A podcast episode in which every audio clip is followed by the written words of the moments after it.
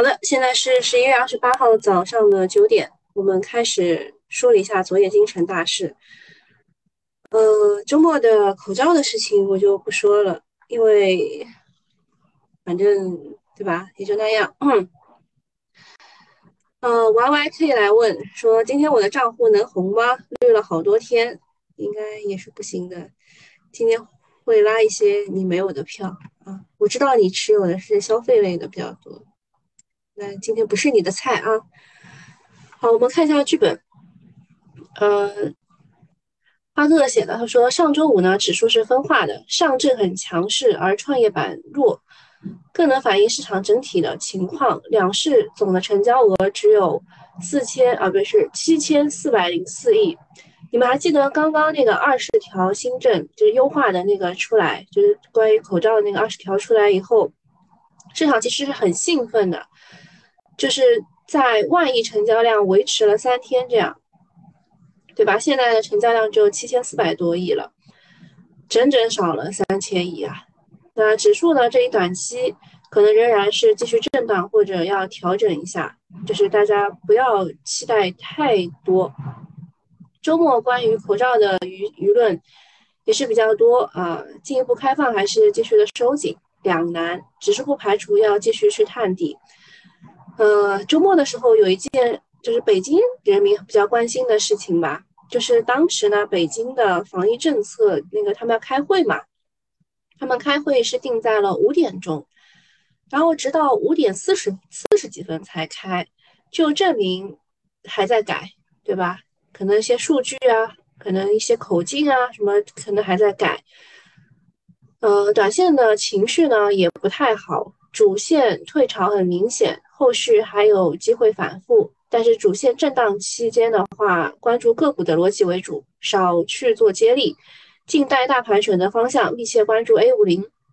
好，挂花哥哥还特地给大家把 A 五零去看了一下，他说图形是还很好看的，而且股指期货做多单也是偏多的啊，大家可以看一下是十二月的这个单，啊，就是你们看一下成交啊，多单是偏多的，对吧？那么我们看一下，啊，徐翔的老婆英英写的啊，我们叫她大嫂。大嫂是认为十一月二十三号国常呃国务院常务会议就是国常会啊，提出当前是巩固经济修复的关键时间，预计未来稳增长是主要目标。那这一次不是周末我们收盘五点多对吧？我周五五点多的时候发了一个降准对吧？啊，他们决定十二月五日。啊，降低金融机构什么？花哥哥说，A 五零现在直线在往下暴跌啊，好吧，就是因为呃，我们降准这个消息呢是周三的时候国常会就是他们开完会，周三晚上的时候知道的，那么他周五就降准，其实速度还是蛮快的，但是当时那个银保地不是都在涨嘛，周五的时候银保地都在涨，所以就提前已经把预期打满了。那他说，呃，这个就是降准呢，是从十二月五号开始，意味着货币有放松的趋势，啊，而且呢，银保监会十月二十三日关于房地产的十六条落地定向授信超万亿，呃，大家算下来应该是一点三万亿不到一点，啊，有助于稳定房地产市场。疫情呢新二十条优化防疫措施，呃，后疫情反复，啊，措措施之后后。这个疫情就反复影响了市场热点的发展，同时流动性的改善改变了目前资金的流向，流向了中字头的大盘蓝筹股。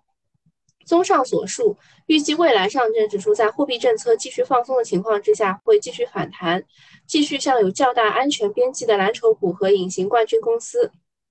啊，他讲的已经非常的含蓄了，就是指数可能继续涨，而我们啊，我们可能就很惨啊。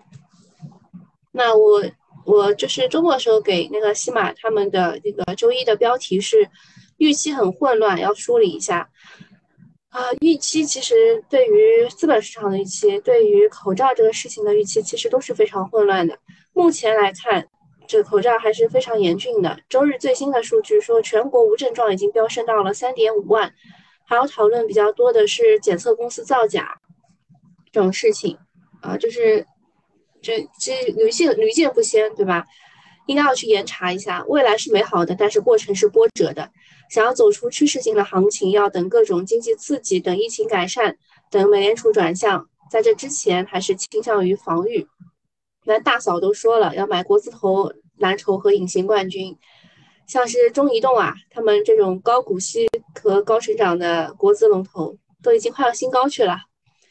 周末两天啊，世界杯有一个一妻三子、三十五岁的中年男人，在输球就要回家的困境当中，率领一中难兄难弟向死而生，二比零战胜了中美小霸王，呃，这个墨西哥。可歌可泣啊！大家知道是谁啊？就梅西啊。之前有有一幅图，就是我叫梅西，现在很慌，是吧？那现在他还行，他不太慌。希望我们股民也有这种心态吧。那本周我们可以关注的板块，一个是辅助生殖，还有一个是三胎。这个是由于一个新的政策，就是杭州他们辅助生育可以获得最高三千元的报销，但是它当中有个预期差，就是它不是走医保的。呃，杭州的人民可以出来讲一讲，好吧？然后下一个是电力行业，这个我待会儿新米团的我也都会讲啊。这是国家能源局发布的利好，有一个电力的新政，然后还有寒潮，哇，就今天我们上海还是十七到二十三度，明天直接八到十八度，然后断崖式往下，这个温度往下跌。我今天只穿了一件衣服，我估计明天我得穿三件。下一个是中阿峰会啊，这个我们讲了很久的，像油气啊、跨境支付啊、基建出海啊，这些都 都是可以炒的。周五的时候，那个龙头新亚达也是有表现的。还有就是中环的硅片，它再次就是降价了，这是利好光伏的下游的。就是本周啊比较比较关注的几个行业，就是能够去接大旗的吧，先看一看资金会往哪里流，也不排除他继续买中字头啊。好的，我们把整个就是周末发生的事情大致说了一下，现在看小细节。嗯，央行是全面降准了零点二五个百分点，释放长期资金约五百呃五千亿。中金公司对它的预期是要么是零点二五个，要么就是零点五个百分点。其实零点二五个百分点是在预期内的，而且它之前不是 MLF 回收了很多资金吗？它现在放出来这些资金，其实就正好对冲了啊。那而且它这件事情也是利好落地，所以本周呢，银行、地产、券商的走势非常的关键。很多人觉得是利好出尽，但是周末的市场情绪看，题材还是难堪大任的，大家也信心不足。那可能还是需要出动啊，大金融、国资背景的大蓝筹去护盘啊。但是大票一拉，小票就会抓瞎啊，所以要注意市场风格的转换，不然很容易亏钱。总之，央妈是很努力的，不断给市场送温暖。但是大 A 买不买账还不好说，密切关注券商这个渣男，他真要暴动了，行情也不会特别差。啊，下面我们对降准来说一下我的看法吧。资金基本上都是冲向了权重和蓝筹，所以指数看着还不错，但是个股就很差。在没有很强的其他概念的替代之下，资金会去反复炒作同一个概念来获利。从实际的角度来说呢，就是呃，由于地方政府他们在口罩上花了特别多的钱，所以现在要去做稳增稳增长的这个事情呢，他们也是有心无力的，对吧？很多地方政府由于财力枯竭，导致就是实在做不了稳增长的事情。那么原来由地方政府所承担的相应的稳增长的职责责任啊，是否会全面的向中央政府去转？或者是央妈这一次发钱到底是什么意思，对吧？我我看他说他是不会有引导市场这个利率的意思，呃后呃就是只只是就是置置换一下。然后周五涨的是银保地嘛，属于降准利好板块，已经提前涨很多了，有种利好出尽的感觉。然后地产依然是我国的第一的经济支柱。买了房就要买车，装修巨大的乘数效应会刺激水泥建材、交通、餐饮等多个行业。但是周末来参加新米团的人也知道我对他的态度，对吧？那降准的降准的目的其实就是为了稳增长，这是一个缓慢释放的过程。但是降准又影响人民币，对吧？影响汇就是利率影响了汇率，人民币就贬值了。周五降准出来之后，人民币就出现了大幅的贬值，这个对 A 股也是有压制的。那为什么呢？因为人民币贬值了，北向资金就不来了，它甚至会流出，所以啊，这块是有影响的啊。一旦呃这后面其实也也就是老生常谈了，就是要树立信心，要呃维持未来收入增长的预期啊，光有顾忌是不行的，要需求起来，对吧？我有钱了，我不花钱吗？对吧？我肯定花的啊。然后下面就是任泽平说要建议发放千千亿万亿级的消费券，带动全民消费，在在发了一个文章，叫是该全力拼经济了啊。但是我告诉你们，上海已经已经开始第四轮的消费券发放了，这样抽奖呢，我到现在一轮都没抽上，所以啊，你们也就知道了，竞争很激烈啊啊！发放消费券并不是每个人都有的。嗯，然后呃，嗯，提了两个问题，一个是消费券钱从哪里来，发多少合适？第二个是国内通胀起来了，印钱的压力也很大。威斯顿说上海太小气了，哎，是呀，之前这这这个跟那个就是二胎三胎的感觉很像的，就你压着，你先先开放二胎，然后再开放三胎，也没有什么人生，对吧？该生的也会生。我管你说小主会赚钱，不需要消费券，我也需要的。深圳没房子的租客每人会有两百到五百的补贴哦，我看你发在群里了，我看你是福福田市对吧？他们他们给的，嗯，也很羡慕啊，嗯，呃，然后大家觉得不太好的一点就是，即使是呃发了消费券，大家也会买一些民生用品，其他消费也是起不来啊，然后，呃，有人就建议说，你其实应该拉一下股市，散户每个人账户涨三五个点，平均赚几千块也是有的，然后消费的钱就出来了，还不用财政直接出钱，政府的支出压力也很小，啊，但关键还是信心，拉了股市，呃，大家也会跑啊，就是涨上去大家都会跑，然后这还还有一个就是人社部说，个人养老金制度已经启动实施了，呃，其实有很多。就三十六个城市都已经开始试行了，嗯，我也去开了一下我的个人养老金的账户，嗯，幺三零，然后尾号零三六五，说消费券都拿来买吃的了，有可能吧？而且它这个消费券也是满多少减多少的那种消费券，那个啊，就是讲一下个人养老金，我是开通了我的个人养老金业务，我问了一下 我的银行客户经理。他说：“现在就是上限是一万二，对吧？你可以一下子把一万二转进去，然后就可以开始投资了。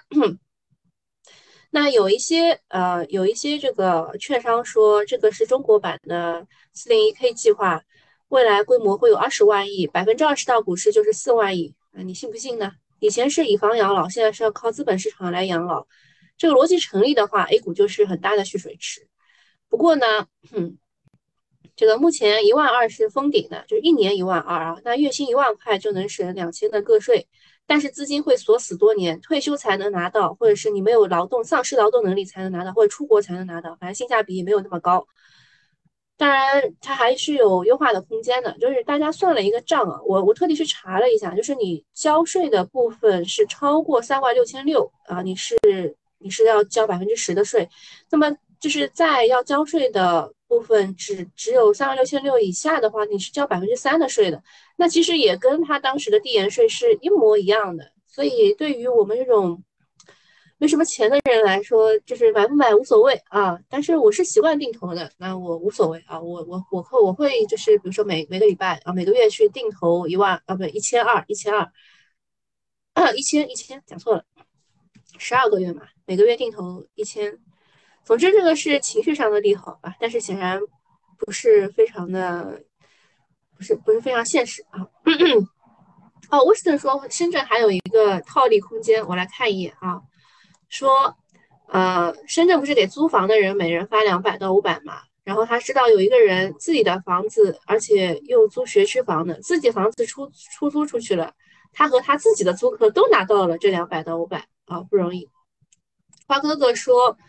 呃，蒂斯曼，呃，说他们暂停在瑞士的一个维生素 A 的生产，停产将至少要两个月。我周五的时候说过了，这个是上周五的消息了。下一个事情是敬业达，它暴涨了百分之三百五，然后董监高集体套现不超百分之二点二四的股份，差不多就是市值一点五个亿。你知道它这个公司一年只能赚多少钱吗？前三个季度才赚了两千多万啊！对他们来说，套现一点五个亿是不算一笔小钱啊。快到年底了，大股东们也要改善生活，这个时候套现的冲动是很大的。所以呢，炒妖股也要注意高位那种。没有业绩的支撑的个股是突然踩雷啊，心情会非常的郁闷。除了敬业达之外，锦浪科技他们的股东也减持百分之二，长宝股份减持百分之三，开润股份减持百分之四。最无语的是药明康德，股价刚涨了一点回来，大股东就抛出了五十三亿的大减持，大概是百分之二点二。啊，就在今年八月份，他们曾成功的套现二十二个亿，啊，这是把大 A 当提款机了。很多人对妖股炒到高位，关小黑屋骂骂咧咧。现在股东是高位减持，又怀疑这是大股东同机构拉高出货割韭菜，呼吁就要严查。总之，在 A 股货呢，钱是自己的，退潮期不建议去高位搏杀，小心这个接盘在山顶。下一个是是一到十月份全国规模以上的工业企业利润率下降百分之三。呃，我们马上又要发这个。PMI 数据什么，就一大堆都是不太好的消息啊。总之就是等市场底部确认，然后中信也说啊，四季度可能是一个转折点，呃，有有机会什么听一听就好了哈。然后二八分化之类的。然后下一个比较重要的事情是蔡英文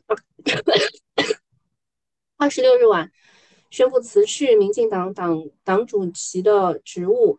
以示对该党在台湾地区九合一选举中表现负责。嗯，这个周末一堆闹心事啊，但是有个潜在的利好，就是外部的局势趋于缓和，呃，就提前卸任吧。然后这件事情还是中美关系的缓和，就是因为呃，这个台的背后就是美嘛。那么他如果有心要力挺菜头的话，不会放任民进党这么惨败。当然，老美也不会安什么好心啊，他们的策略由直接硬扛变成了拖得更久，这就是川普到那个拜登之间的区别吧。嗯，后面不太适合念，你们自己看一看啊。然后他说，这个台积电赴美建厂三纳米的半导体厂，这个可能不是巧合啊，嗯，可能他美方在准备后路。嗯，后面讲一下这个人民币汇率的事情。会重塑外资对资金的信心，呃，利空军工、利好海峡概念、福建板块。像周五的时候，已经有些个股已经涨停了，有三木啊，然后五一，对吧？中国这个也是福建加地产加中字头的概念，受到资金的追捧。呃，下一个事情是全球的集装箱空箱暴增，订单减少，空柜快要堆到门口了。这个就是周期啊，周期的力量啊。嗯。就是以前呢是呃这个一箱难求的集装箱，现在陷入了无处安放的尴尬境地。嗯，想一想谁做集装箱的？有人知道吗？也是中字头的啊。那个世界杯、感恩节和圣诞节都陆续的来临了，但是全球的海运却是寒意阵阵。不仅航线的运价大跌，集装箱的空柜快要堆到门口了。这周期变化的太快了。据悉呢，国内一个四十尺标箱。海运到美国西海岸，年初运费大概是一万元左右，现在只需要三千元左右。去年最高点是一点四万元，从高位跌去了百分之七十，这个力度是非常的惊人的。出口加上集装箱需求为啥会萎靡呢？一是发达国家的经济衰退，购买力正在消失；二是部分的东南亚小国替代我们的出口；三是之前开足马力生产，现在产能过剩。呃，郭关姐，你回答对了啊，这是这个。呃，集装箱是中集集团。啊，总之呢，这个消息对港口航运是一个利空，躺着赚钱的好日子过去了。一旦周期逆转，甚至会进入到亏钱的泥潭，跟猪肉也是差不多吧。中远海控前三个季度赚了近千亿，市值两千亿，机构也不傻，啊，早就趁着它它的周期顶部给跑掉了，只留下了五十八万股东在高位站岗。那下一个事情是美国的 FCC，就是他们的联邦通信委员会。进呃，就宣布要对五家中国公司的产品，呃，要限制销售，分别是华为、中兴通讯、海康威视、海能达和大华股份。啊，这都是呃，除了华为啊，这都是这个 A 股的上市公司。不过这个影响是情绪，这几年因为贸易战呢，相关的企业在美国的业务已经很少了啊，业绩影响也不是很大啊。问题就是呃，海康和大华头上的那个达摩克利斯事件一直悬着，所以它的股价也一直没有涨过。呃，另外呢，这个不是制裁半导体，国产替代也没戏，不要自作多情。美国今天制裁这个，明天限制那个，都是打着威胁国家安全的幌子啊。然后还有一些市场资讯，就是。呃，科创板有两家公司，一个是 ST 紫金，还有一个是 ST 泽达，他们都要退市了。他们是因为财务造假的这个消息啊，不是消息，就是就是因为上市的时候财务就已经开始造假了，所以后续大概率是会被强制退市的。那么保荐机构是谁呢？啊，看一看他们就，比如说 ST 紫金，它从上市的二零一七年到上市后的二零二零年期间，持续通过虚构销售合同、提前确认收入等方式虚售虚虚增营业收入和利润，年度的单年的虚增这个收入高达百分之六十一，虚增利润高达百分之一百五十一啊。ST 泽达也是差不多的啊。除了造假的主体的上市公司，作为保荐公司。啊，一个是中信建投，一个是东兴证券，也是难难逃一罚。最常见的就是暂停保荐资格。啊，之前康伟药业造假，广发证券被暂停了六个月；乐视网造假，平安证券被暂停了三个月。保荐资格的暂停会直接影响券商所在会呃所呃所有在会的 IPO 的项目和再融资的项目，甚至丢掉部分项目。啊，那么像是。呃，明天啊，就今天要上市的光华股份，它的保荐费是七千六百多万，所以你想想看，呃，中信建投和东兴证券他们会掉丢掉多少钱？然后除了监管罚的，股民也是可以向券商去索赔的，啊，像是这个 ST 紫金呢，它是二二年二月份之前你买买的都是可以去索赔的，ST 泽达是二二年五月份之前买的，五月十三号之前买的也是都可以去索赔的。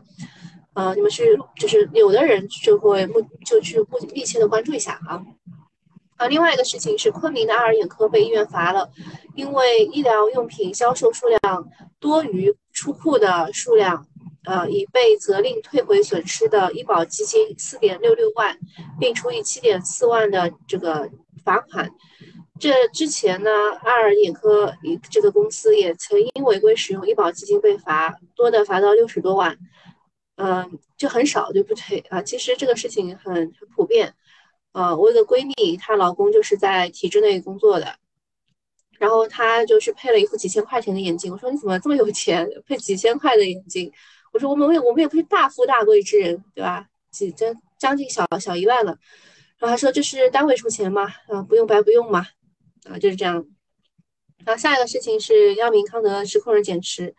之前呃十月份才减持完一批吧，当时十月份是六月六月份他出的公告说要减持百分之三，然后十月份减持完一批，然后现在又要减持了啊，没俩月又续上了，他们公司就这么缺钱啊。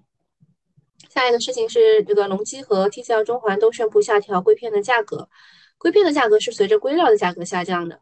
那么如果硅片降价，要么是去库存，要么就是硅料价格下来了。去年机构就开始在喊硅料价格见顶，不过后来产能释放低于预期，导致硅料价格居高不下。不过随着新增的产能逐步释放，未来的价格呃下降，未来的价格战是避免不了的。好，下没没有下一个事情了，我们去看一下啊今天的市场情况。哦，我的天呐，呃，基本上就是跌百分之一点五啊！哦，我的天呐，我没有想到会这么惨。我看一眼我的我的自选股当中，就我自选股当中只有一个是就是股权改革，就那个股还是涨比较多的，其他的啊都不行了。我去看一下整个市场吧，整个市场只有两个板块是红的，这两板块还是由于这个中字头去顶一顶。我太惨了，太惨了。旅游不行，地产不行，白酒不行，啤酒不行，建材不行，证券不行，半导体也不行，电信运营也不行。哦，这没有没有行的呀？有没有行的？ICU 还可以，辅助生殖，辅助生殖涨了几个啊？真的是，让我看看大家怎么说啊？啤酒泡泡说意料之中，嗯，真的是惨啊！疫情实在是惨，然后今天股市还大跌，A 五零飞流直下。啊，学习开悟问债券还会跌吗？债券呢不太容易跌了啊，债券流动性缓过来，它就没什么问题了。聊聊大人说都起义了，股市能好好吗？啊，你们你们居然还还会使用一下这个呃通假字啊，不容易啊。说十年国债 ETF 还可以啊，债债券的问题就是流动性问题，其他问题不是特别大。哎呀，哎呀，今天很难玩啊！你今天也不能抄底，你今天也也割肉割不下去，不看吧啊。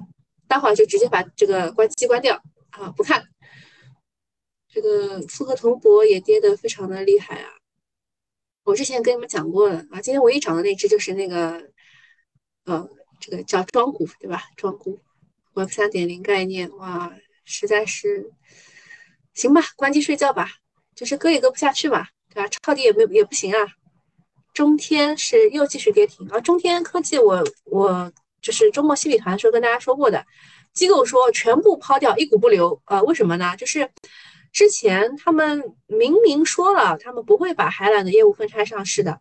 后来那个就是那个董秘回答问题非常欠揍，你知道吧？他说，由于大家从三季度以来问的特别多，后来这个董事会又开会说，嗯，我们还是分拆上市吧，搞得像是资本市场的错一样的。然后这个就是。啊，对吧？这个机构就非常生气，说全部卖掉，一股不留。啊，好，那没事儿，我们这个免免费会就到这里啊。嗯，问为什么软件当中中天一直都是净流入？对啊，就是就是有人想要买嘛，它挂跌停，你想要买的话就是净流入啊。华阳联众也是股东的问题，对吧？华阳联众也是股东的问题啊。就是也是股东被被那个好，就免费户到这里啊。我们讲一下这个辅助生殖的事儿啊。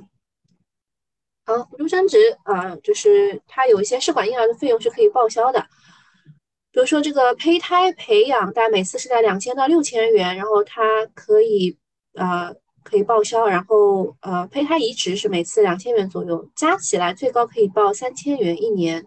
它走的不是医保。虽然今年八月在某些地方已经发文支持了这个辅助生殖纳入医保，但是目前没有落地。北京落地过，后来又停了。那杭州这个能报的是参保过西湖易联保的客户，它是由商业保险公司承担的，到时候是由保险公司来出钱的。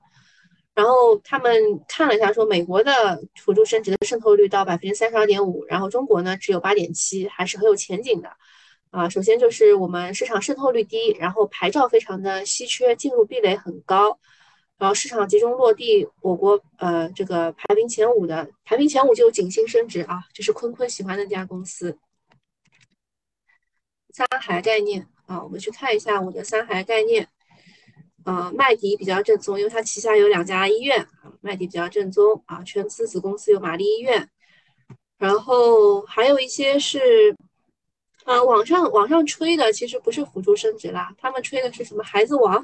嗯，孩子王，还有这个，还有美吉姆，美吉姆，他们吹的是这种，呃，三胎政策扶持的东西，你们可以去加个自选关注一下啊，关注一下。但是目前来说不要买，就是，呃，市场还会再跌一点。下面一个就是周末讨论非常非常多的就是电力现货的新政。呃，简单理解，就是因为现在全国性电力市现货市场建立了，所以估计电价的中枢会进一步上行，就会让电力的运营商发电溢价增加。然后它利好的，首先是运营商公司的收益是会直接利好，第二个是火电灵活性改造和储能盈利模式改善，所以就涉涉涉及到了以市场化机制调配、调峰、调调频的资源，所以对储能来说也是一个利好啊。那么。呃，看一下这个市场上有两大不同的声音，一个是说很好啊，盘活整个生态啊，储能啊，虚拟电厂啊，然后新型功新型呃新能源功率功率这个预测都是很好的啊，这就是你们接下来会看到的那个东西。然后还有一种看法是说，和现在的现货市场改革没有什么很大的预期差，所以就不太好啊，不太好。那么呃，如果按照先炒预期的情况来看呢？可能会炒这些股啊，这个是东北计算、东北证券计算机他们做出来的，呃，比如说储能这一块就非常的好，就是在呃中午大家不太用电的时候，然后电价很低，然后就开始储能，然后到晚上的时候再放出来。那这个公司有南网科技、南网储能，南网储能就是以前的文山电力啊，它改名字了，啊，还有同飞股份啊，它是做液冷的，然后这储能，然后虚拟电厂的话有恒实科技。安科瑞、国电南瑞、国网信通、南网科技，然后计量设备厂商有东方电子、裕邦电力、南网科技、聚华科技，还有电力的 IT 技术提供商有呃国能日新、东方电子、国电南瑞、远光软件、朗星科技、国网信通等等。好，这张图呢，大家都保存一下。如果未来真的是他能接上大旗的话，这里面的所有个股都有可能会有百分之三十的涨幅。好，但如果接不上的话，就另说了啊。好，小作文，它就我刚刚讲的是券商推荐的啊，小作文推荐的分别是清达环保、龙源技术啊，然后东方电子、南网科技、国能日新、朗新科技啊，其实是差不多的，只不过券商推荐稍微稍微多一点。啊，火电灵活性改造这一块，券商没有多做推荐。然后我们其实有花哥哥在，对吧？我们上次其实讲的非常的明确的。它除了这个，还有一个是这个圣心，叫什么来着？一下忘了，找一下啊。去哪了呀？圣德心心态就忘忘了那个名字叫啥了。啊，对对对对的，圣德心态也是火电灵活性改造啊。这股我们就是之前讲的时候讲完以后大涨百分之二十，对吧？好，那今天差不多到这里了，希望大家不要抄底，不要割肉啊。呃，这个才才哥也说了，这个友情提示：新米团队有申购可转债新债新股之后，赶紧关机睡觉。今天是不适合操作的一天啊，就这样，好，拜拜。